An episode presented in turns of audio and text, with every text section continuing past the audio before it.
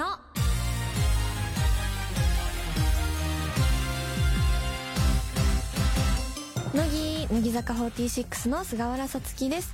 文化放送からお送りしている乃木坂46のの第530回が始まりました。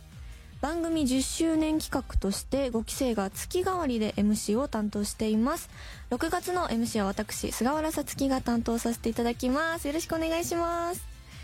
いやーついにこう収録の日が来てしまったということですごく緊張してたんですけど私お話しする時に噛む癖が結構ありましてお風呂場でずっと「乃木乃木坂46の」っていうのをずっとほぼほとんど毎日毎晩練習してました。なのでちょっとこの MC の期間ちょっと噛まずに言えるように頑張りたいなと思います。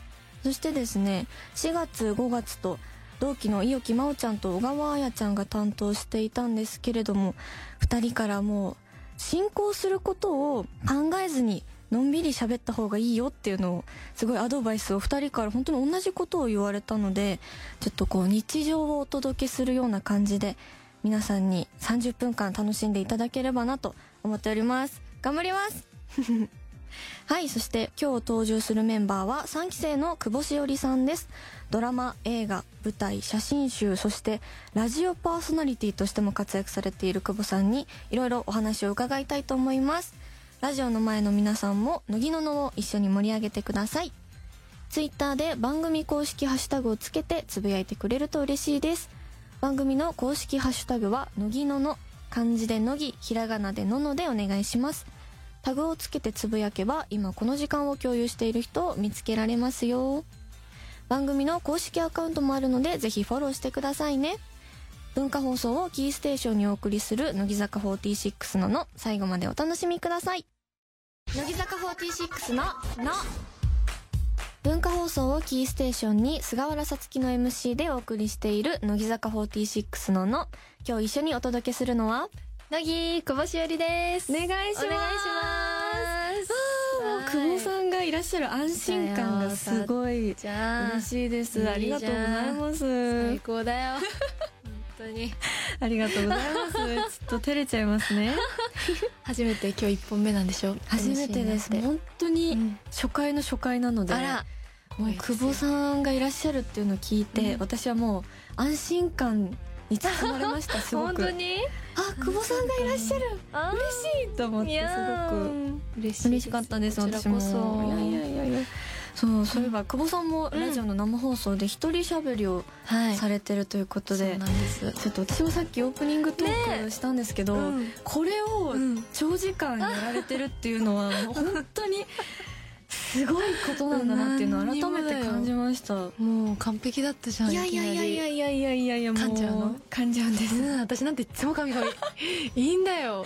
そう噛んじゃうんですよ。ちょっとなんか滑舌が、うん。なんていうんですかね。あんまりわーわーわーってこうスッと喋ることがあんま得意じゃないので、ちょっとうん。ちょっと今日は久保さんにいろいろとコツをお聞きしたいなと思って、答えられるかな？えちょっといろいろ私考えてきたんですよ、うん久保さんに何質問したいことを。うん何でも答える。久保さんってうん。すごいトークがんすごくこううまいというわイメージがあってうんそれこそ前も配信ご一緒にさせてもらったり、ねラジオやられてたり、うん。こうどうやったらうん。久保さんみたいなうまい喋りができるのかっていうのが すっごい気になっててそれこそえー。MC もされてたりするじゃないですか、うん。恥ずかしい。なのでうん。ちょっとどうにかして久保さんの要素を取り入れたくて私は、えー。うん。ただのおしゃべり。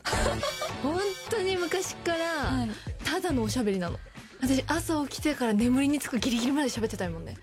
本当ですか？ずーっともう声枯らすぐらい喋ってたよあでも結構3期生さんとうん。お話しされてる様子は結構 楽屋とかでも見ますね確かに。そう5期生にはね気使ってる。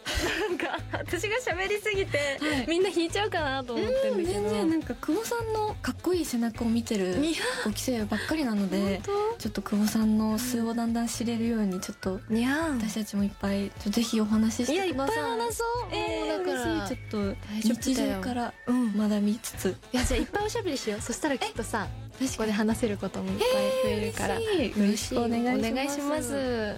あとうん。私も同じく MC をさせてもらう機会が結構多いので、うんそうだよね。どうやったらこうメンバー全員に平等に触れるのかっていうのをあ最近考えるようになりまして、でもすごい真面目な話をしちゃうと、はい。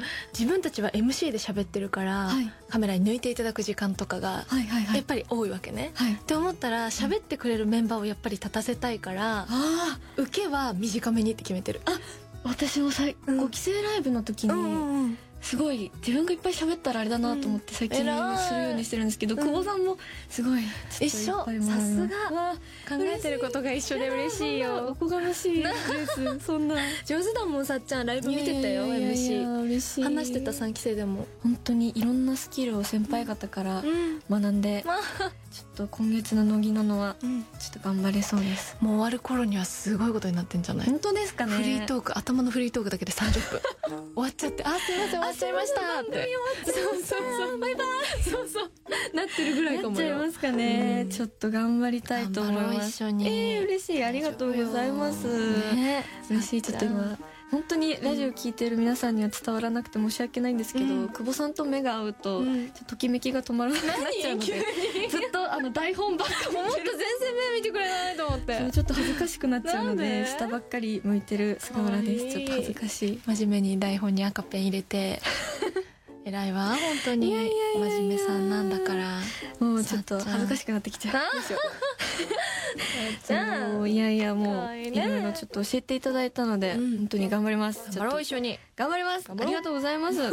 そして久保さんといえば、7月11日にファースト写真集が発売されるということでこう撮影されたと思うんですけど、うん。どんな写真集になってるんですか？これは今回自分の希望で、はい。あの1年をかけてす撮ってきたんですそう1年かけて春夏秋冬、はい。で季節ってやっぱ素敵だなって四季がすごい好きだから、はい。でしかも地元の東北で撮りたいっていう夢もあったので、あの東北の四季ってものすごい雪だったり、うん。青々としたはい。夏だったりすごい綺麗だから、それを撮りたいなと思ってうん。撮ってきました。やっぱなんか久保さんすごいなんか四季をすごいしっかり楽しんでらっしゃるというか、すごく感じてらっしゃるなっていうのうんうん。をこうブログとか、うん。それこそあの乃木めってうんこのサービスがあるじゃないですか、うん。そのあるね。あの登録してくれてる方だけが見れるやつ。そうなんですよ。あの ちょっと登録してまして。え怖い。やばいす。私久保さんが書かれる文章がすっごい好きで、よくあの他にさあの4期生の田村真由さんと、あの早川せらさんの撮ってるんですけど、うん本当に。本当に一回田村真由さんに、本当に久保チルドレンじゃんって一回言われたことがあるぐらい そのワードちょいちょい聞くんだよね。久保チルドレンってさ。そうなんですよ。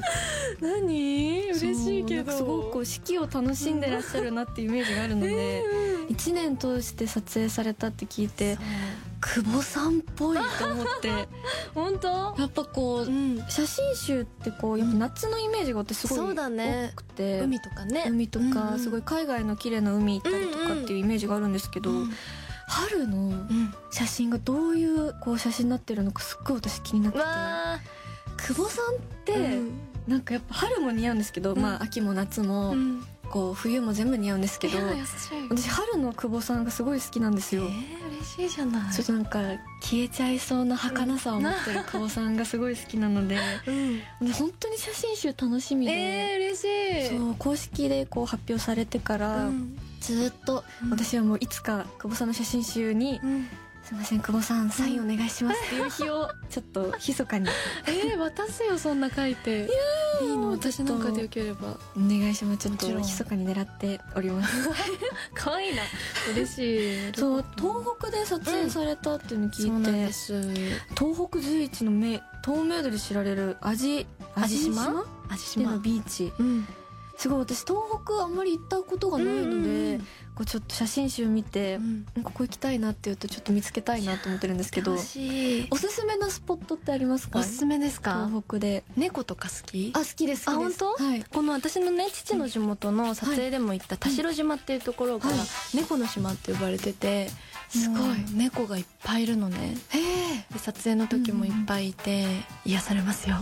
と 行きたくなりますね。私の、うん。あのそれこそ全然関係ない話になっちゃうんですけど、うん私のおじいちゃんも東北出身で、よく母親がうん。東北行ってたっていうのを聞いてたので、うんうん。ちょっとこう母親と一緒に見ながら楽しみたいなと思ってわあます嬉しい。ぜひぜひ。そう東北なかなか行く機会もそうね。だいぶ夏のツアーでしか私はまだ行ったことがないので、うん。ちょっと写真集巡り聖地巡りしたいです。そんなことしてくれんの？連れてくしたいです。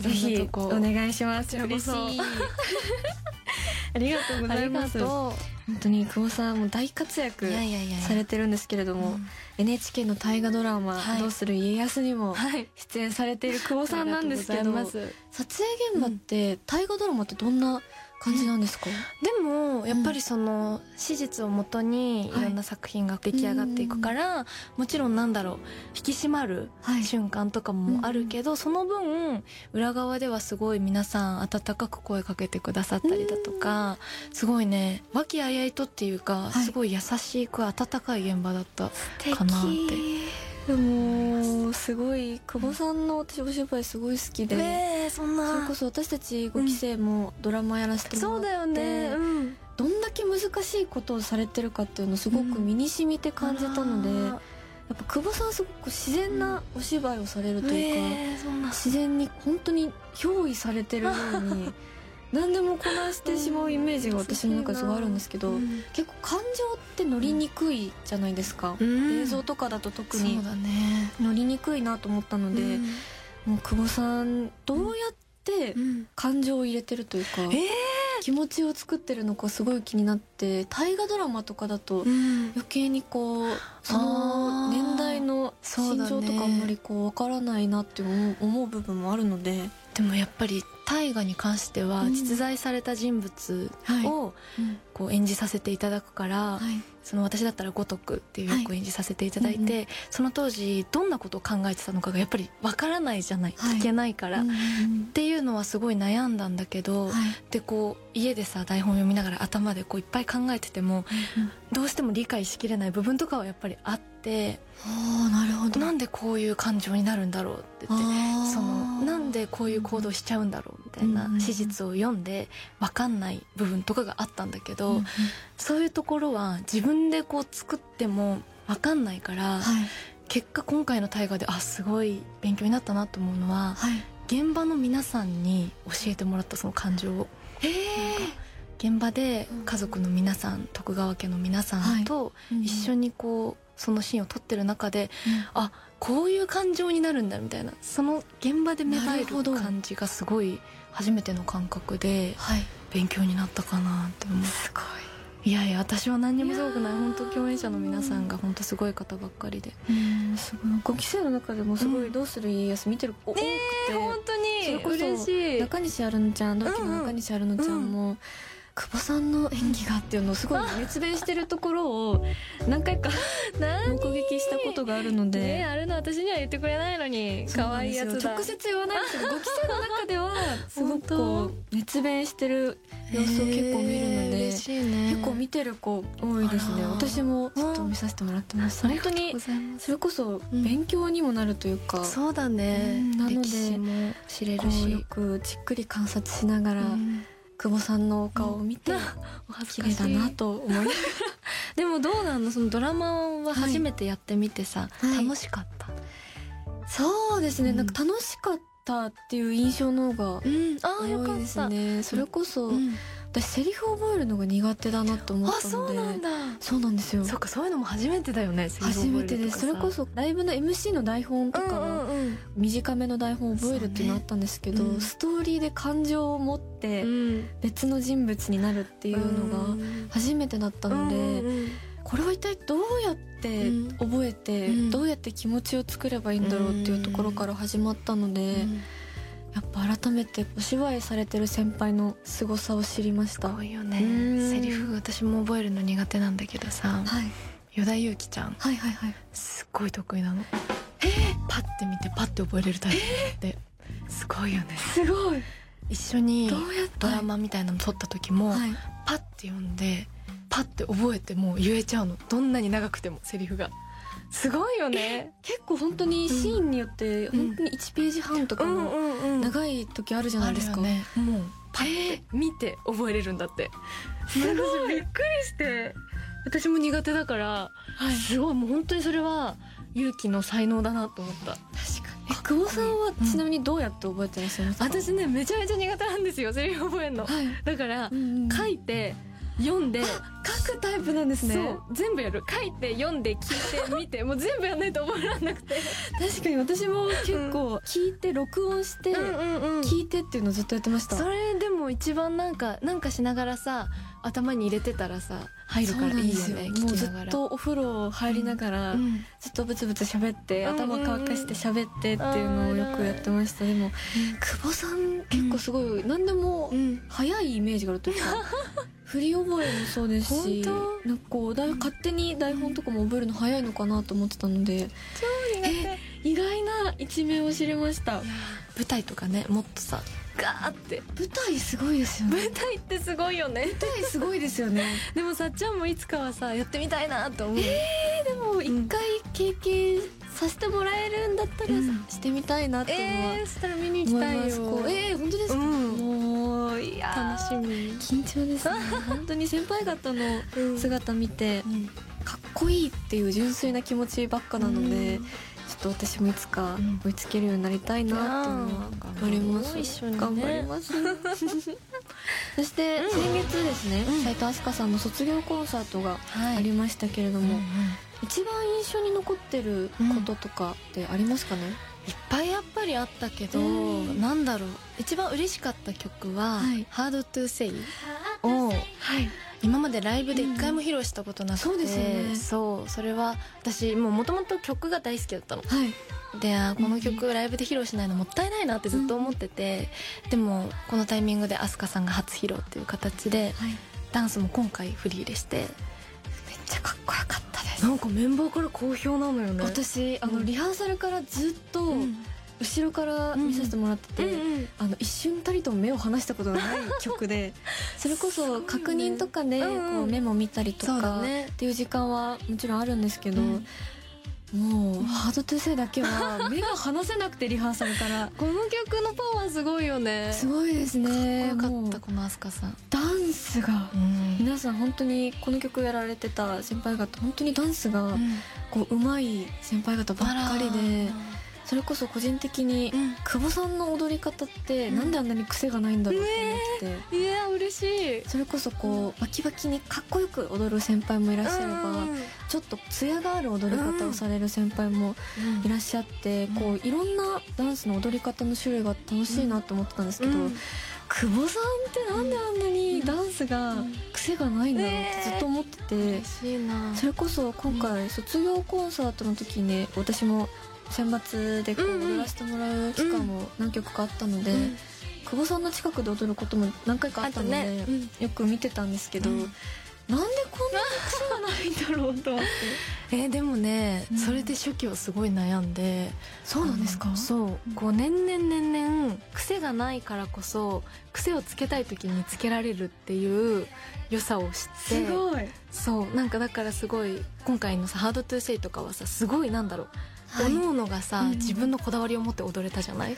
確かにそうですね。だからすごい楽しかったし、うんうん。すごい私のね飛鳥さん好きポイント1個だけいいですか？あ聞きたいです。この「聞きたいです。ハードトゥーセイでリハの時は1回もやってないのに本番でやったことが実はあって、はい。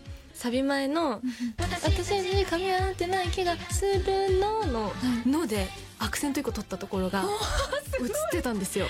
配信の映像で。はいちょっとねしびれました。あれリハでやってないです。うわちょっとリハの映像見返したくなっちゃう。メンバーの特権ですよね。リハの映像を見れるっていうのがまだ見れるんで見れるもんね。ねえ見てみて。そんなことされてたんですか？そう。本番だけね1個ねアクセントポンって手で打ってんの。覚えてる人いないかな？見た方見てくださった方気づいた方いらっしゃいますかね？教えてほしい。い。いやありましね本当にそれこそ参加する曲も規制だんだん増えてきて、そうだよね。卒業コンサートでこういろいろ先輩方と踊らせていただく機会も多くなって、ダンスって楽しいなってすごい純粋に思ってて、素敵なことじゃないか。私個人的に、うん。あの飛鳥さんと久保さんの踊り方がすごく好きでよく先輩方のダンスこう覚える時にうんうんうん。よく見させてもらってるんですけど、本当になんか目指すべき踊り方っていう感じがしてそれこそ少しこう飛鳥さんと久保さんの踊り方もうん。若干違うと思うんですけど、うんうんうんでも綺麗にうん。しなやかに踊られるまあ嬉しい。よかった。すごくこう、私もいつかうん。そうやって思ってもらえるように、うん。今からちょっと頑張ろうっていうのはすごい思いましたのですごくリハーサル期間も含めて。でも今回はねうん。飛鳥さんの卒業コンサートっていうことだったけどはい。さっちゃんはどんな気持ちだったの？私ですか？東京ドームは？初めてそっか。はい。どうだった？もう、うん。リハーサルでお客さんがいらっしゃらない状況の方が緊張しました。あ本当逆に。すごい広々してるじゃないですか、うん広いよね。でお客さんも入ってうん。ペンライトで、もう一面飛鳥さんのサイリウムカラーで埋められてるのもすごく見て感動しましたし、緊張したんですけど、うん。誰もいない空席の方がうん。緊張しちゃって、あちょっとわかる。やっぱりこう広いく感じるじゃないですか、うん。お客さんが入ってる時よりも、うん。なのでもうビクビクしながら 踊ってて、うん。それこそ今回インフルエンサーを2日間やったじゃないですか、うんもうインフルエンサーでうん。ずっと「あやばいああーって緊張しながら、うん。ずっとドキドキしてサビを踊ってた記憶あがあります、本当すごい結構特攻だったり火が割とこう使ってる演出が多かったじゃないですか,、多かった。なのであすごいあ火だって思いながら 見とれてた。火だ東京ドーム立ってる踊ってる。って思いながら時間がすねっごいなんかもう同時になんかいろんな実感が湧いてきました、うん。飛鳥さんのね卒業も卒業コンサートの実感も湧きましたし、うん。東京ドームってこんなにも広いんだっていう実感もきましたし、なんかもういろんなことが起きすぎて、同じところでちょっと間違えちゃうっていうことが ちょっと発生しちゃったんですけどうん。本番はうまくできたのであよかったよかった。そこは良かったなと思います 個人的に。すごいねいい思い出になったね。うんそうですねうん。飛鳥さんとうん。それこそこうちょっと時期が空いてのそうだね。コンサートだった1ヶので月ぐらいか。私たちは1年結構短い時間だったので、うん。もうずっと飛鳥さんを見るたびに、うん。あ芸能人だってちょっと思っちゃうっていう。そっか飛鳥さんと1年1年ちょっとしか活動ご一緒してなかったので、うん毎回ドキドキしてました飛鳥さんを見るたびに。そっか。そうん。んな中でね。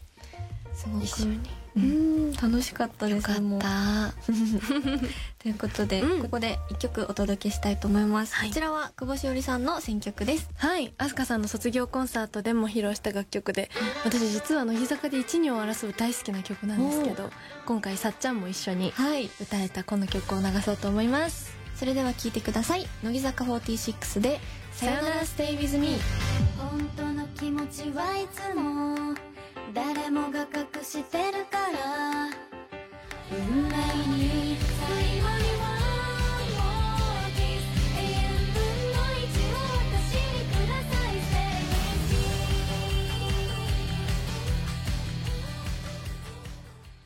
me 乃木坂46の「の」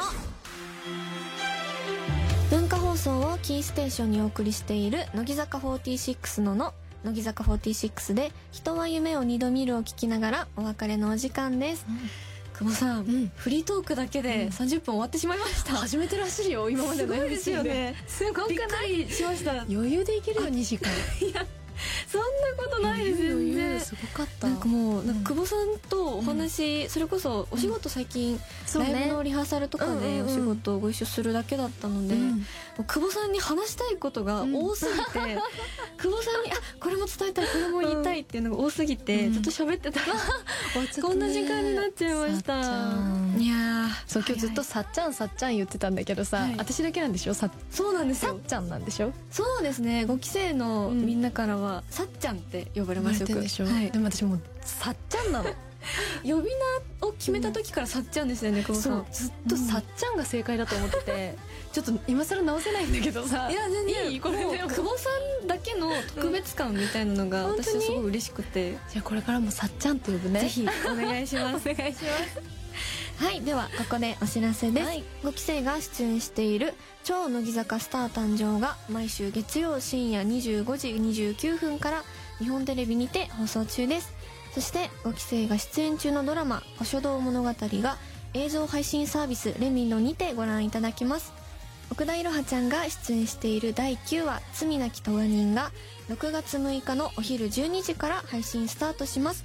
ぜひチェックお願いしますそして久保しおりさんからもお願いします。はい、えー私久保しおりが出演している映画「リバー流れないでよ」が6月23日から。そして「探偵マリコの生涯で一番悲惨な日」が6月30日から上映されます。どちらも素敵な作品に仕上がっていますのでぜひ劇場でご覧いただけたら嬉しいです。そして7月11日からは私久保しおりのファースト写真集が集英社さんから発売されます。現在予約受付中ですのでぜひチェックしてみてください。えーさらに劇団新幹線さんの秋公演井上歌舞伎天号星に出演させていただきます。チケット情報など詳しくは公式サイトをご確認ください。よろしくお願いします。番組では引き続きあなたからのお便りお待ちしています。おはがきの場合は郵便番号105の8000に文化放送乃木坂46ののそれぞれの係までお願いします。メールの場合は乃木アットマーク JOQR.net nogi.joqr.net です。そして番組のツイッターぜひフォローしてくださいね。この後は日向坂46の日です。引き続き文化放送でお楽しみください。来週もまたこの時間にお会いしましょう。お相手は乃木坂46の菅原さつきと久保しおりでした。バイバイ。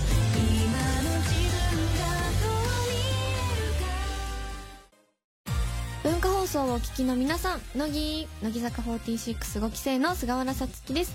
次回6月11日のゲストはこの方です。乃木乃木坂464期生の田村真由です。乃木坂46の「の」は毎週日曜夜6時から放送中です。お楽しみに